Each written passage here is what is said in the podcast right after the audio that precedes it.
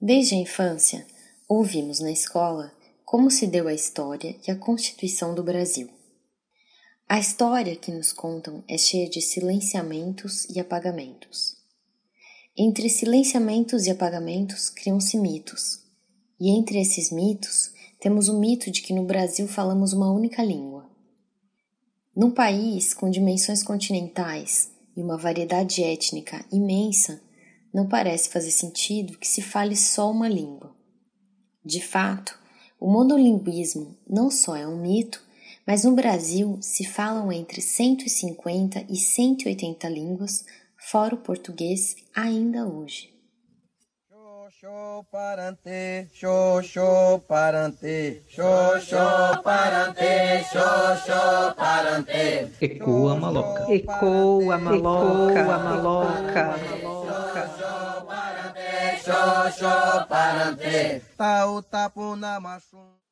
Esse é mais um episódio do Ecoa Maloca.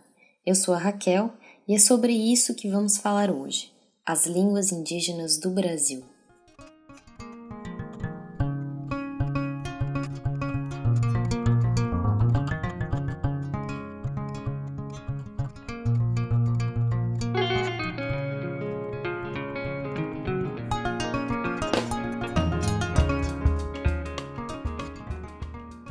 Muito se fala do país e sua mistura de culturas e etnias.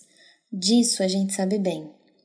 Mas o que num passado recente pouco se falava, e hoje a gente tem pensado com mais frequência e mais senso crítico, é que a história que aprendemos, em boa parte do tempo, foi contada a partir de um único viés, o do homem branco. De modo que as vozes de outros povos, como os povos africanos e indígenas, ficaram silenciadas e suas imagens foram apagadas. A gente passa boa parte do tempo falando do português brasileiro como sendo a única língua do país, o que não é verdade. Não temos dados concretos do número de línguas que eram faladas no momento da chegada dos invasores europeus ao território que veio a ser o Brasil. Entretanto, há dados estimativos sobre qual teria sido o número de línguas originárias no início do período colonial. Essas estimativas tomam como base os escritos deixados por Fernão Cardim, padre jesuíta que chegou ao Brasil em 1583, onde permaneceu por 50 anos, e nos deixou um conjunto de textos muito importantes para que conhecêssemos nossa própria história. A estimativa do linguista Arion Rodrigues, com base nos documentos produzidos por Cardim, indica que na chegada dos europeus tínhamos 1175 línguas originárias, mas ao longo dos 500 anos do Brasil, esse número teve uma redução drástica. Houve uma extinção de cerca de 85% das línguas originárias, o que praticamente corresponde ao genocídio dos próprios povos indígenas.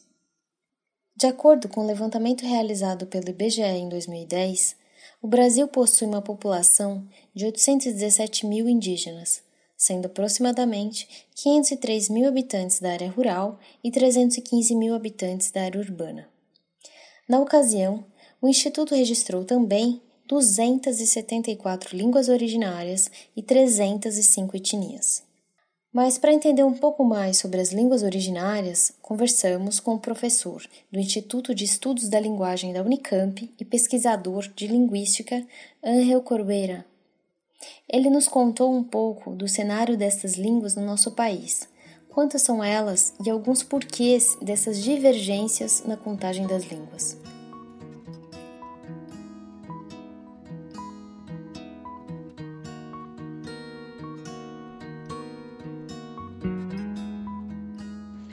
Os diversos estudos sobre documentação e descrição das línguas indígenas consideram que atualmente há há 180 delas ainda faladas no Brasil. Não?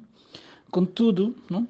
há também discrepâncias sobre esse total de línguas. Por exemplo, os colegas linguistas não, do Museu Gueldi, não, do Belém do Pará, Denis Moore, Vilacega Lúcio, Nilson Gavas Jr., consideram que, embora venha sendo repetido com, com, que 180 é o número de línguas indígenas brasileiras, pelo critério de inteligibilidade mútua, a soma dificilmente ultrapassaria ou ultrapassa de 150 línguas. Essa discrepância entre um número maior e menor de línguas está relacionada com os conceitos linguísticos de língua e dialecto. Em termos dos colegas que acabo de citar, idiomas considerados diferentes às vezes são, de fato, dialectos de uma mesma língua, frequentemente refletindo, eh, divisões étnicas e políticas. Na família linguística Mondé do tronco tupi, por exemplo, a fala do, do, dos gavião de Rondônia e a fala dos Zoró são geralmente listadas como línguas distintas, quando na realidade são dialetos tão próximos como, como o português falado no Salvador e o português falado em Rio de Janeiro. Tínhamos, então, de acordo com estimativas, cerca de 1.175 línguas originárias, sendo que hoje temos cerca de 150 a 180 línguas. A extinção de línguas originárias se deu tanto pelo genocídio indígena quanto por medidas políticas de imposição do português como única língua falada no Brasil. Sobre isso, o professor Angel comenta um pouco mais. Bom, são diversos os fatores que levam à extinção das línguas, não?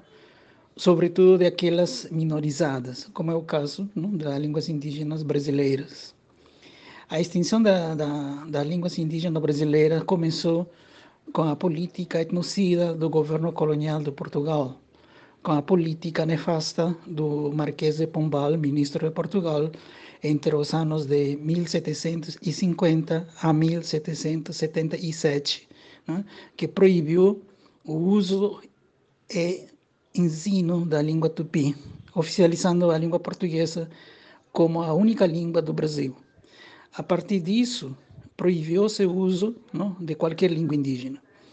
Isso desencadeou uma política de assimilação dos povos indígenas, não, usando a escola e o português para servir aos interesses do Estado, do Estado brasileiro. Em todos os países latino-americanos que contam com sociedades que falam línguas originárias, a extinção delas tem se acelerado com o processo da globalização. Sem, sem dúvida, não? são diversas causas que levam as línguas ao desaparecimento. Por exemplo, não? as relações assimétricas que existem entre os povos, condicionado por fatores sociopolíticos, econômicos e culturais. Por outra parte, o genocídio que praticam os Estados nacionais contra os povos indígenas, desconhecendo seus territórios tradicionais e o deslocamento forçado produzidos pela invasão de seu território e também é também uma das causas que dá origem à extinção de suas línguas e seus saberes tradicionais. E quando é que a preservação das línguas indígenas passou a ser foco de preocupação dos linguistas? Como se deu e como se dá esse campo de pesquisa hoje?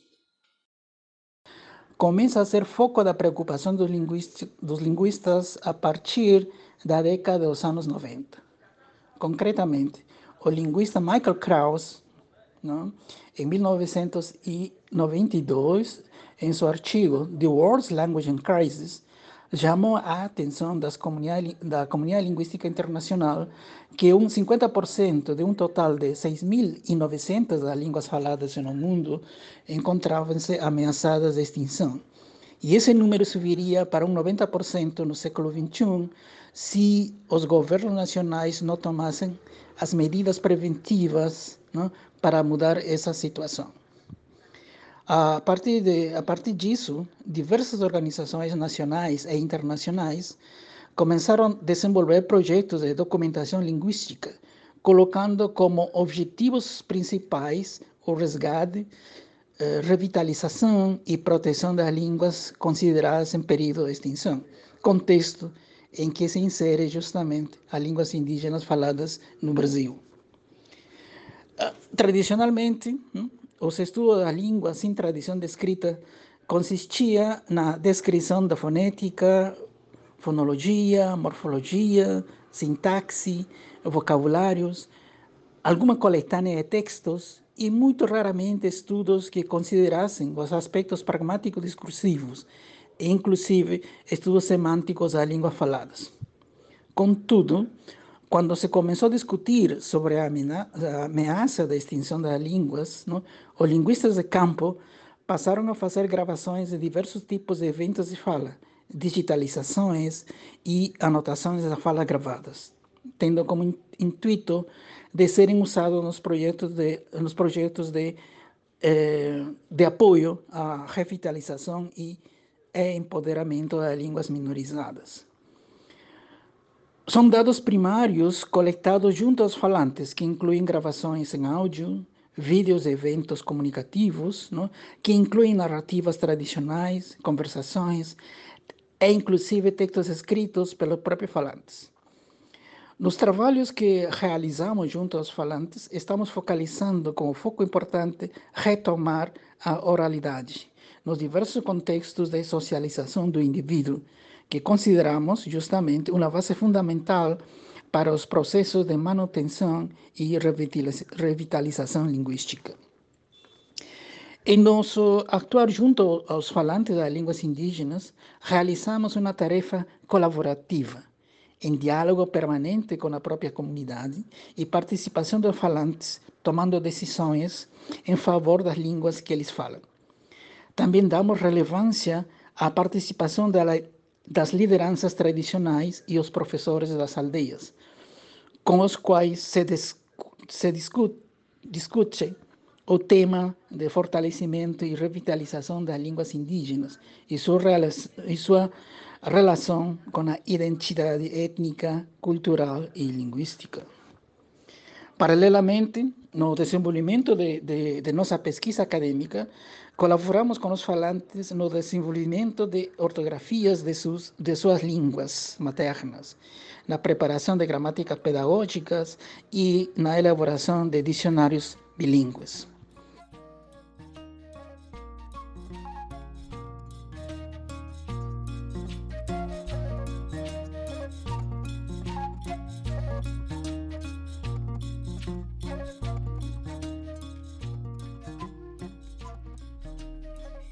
Pesquisador doutor em linguística Paulo Henrique de Felipe também explica sobre o trabalho dos linguistas em prol da preservação das línguas originárias.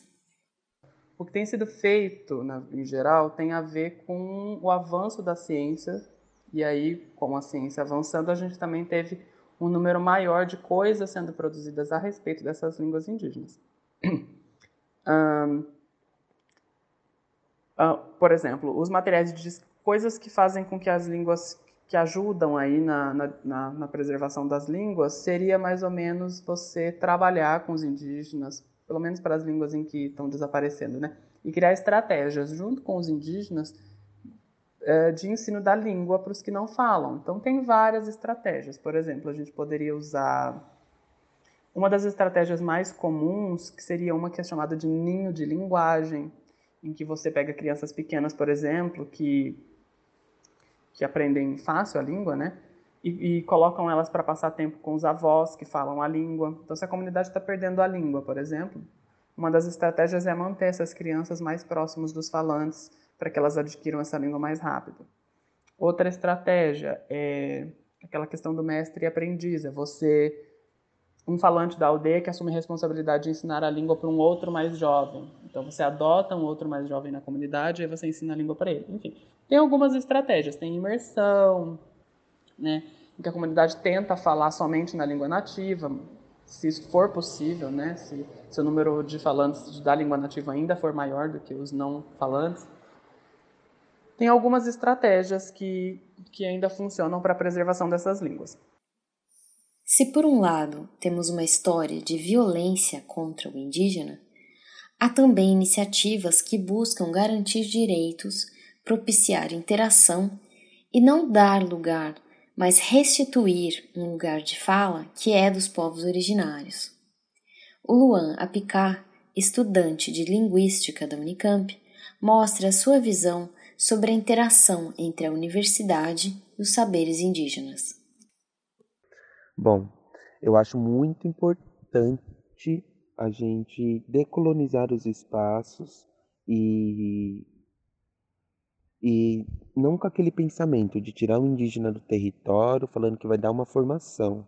Eu, eu até brinco, né? Quem são os não indígenas para dar uma formação para nós com conhecimentos milenares e com professores que têm conhecimento de conexão aqui na floresta, que nunca desmataram, escravizaram, que, sabe, uma conexão muito pura de relação com a vida, com a cosmovisão.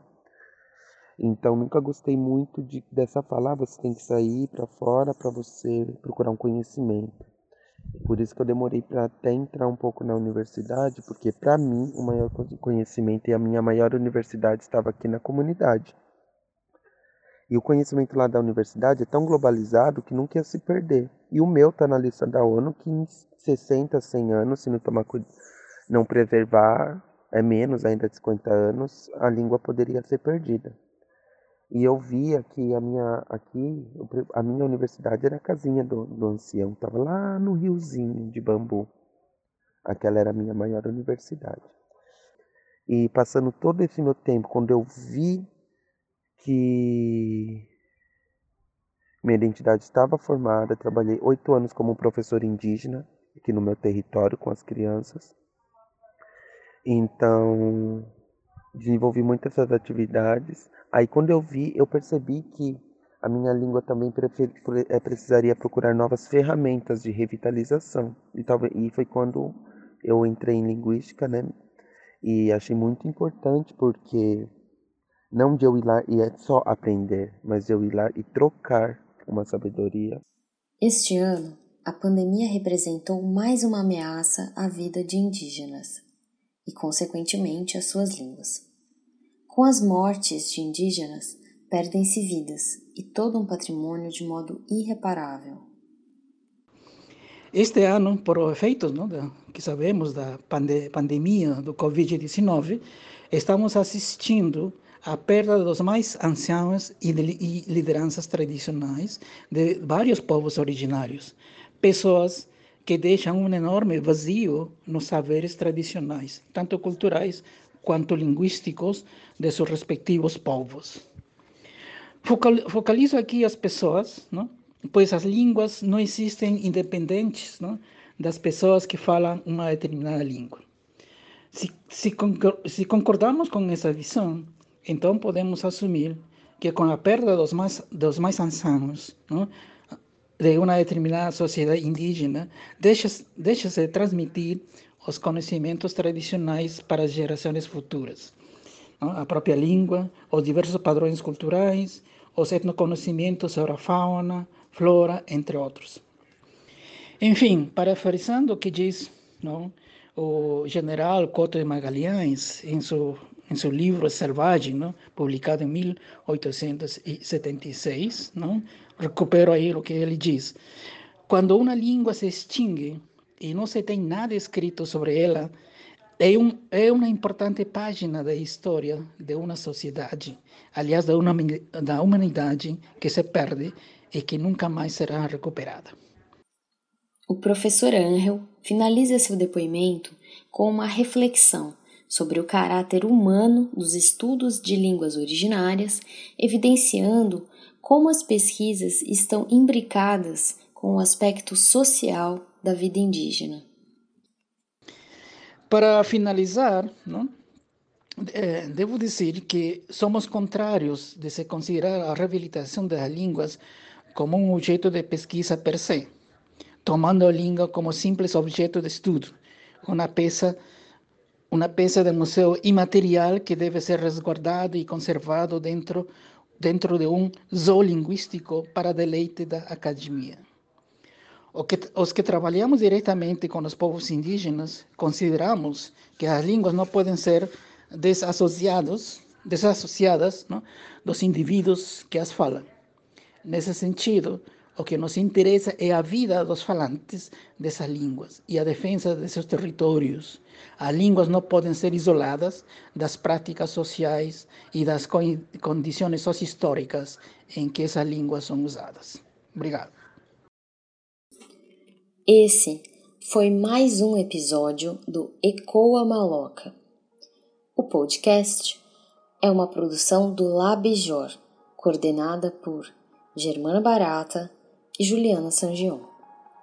Integram a equipe Carolina Bezerra e Raquel Torres. Participam também Gustavo Campos, na edição, e estudantes indígenas da Unicamp.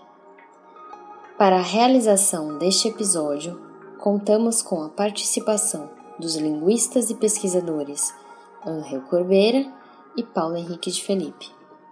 Contamos também com a participação dos estudantes indígenas Arlindo Baré e Luan Apicá.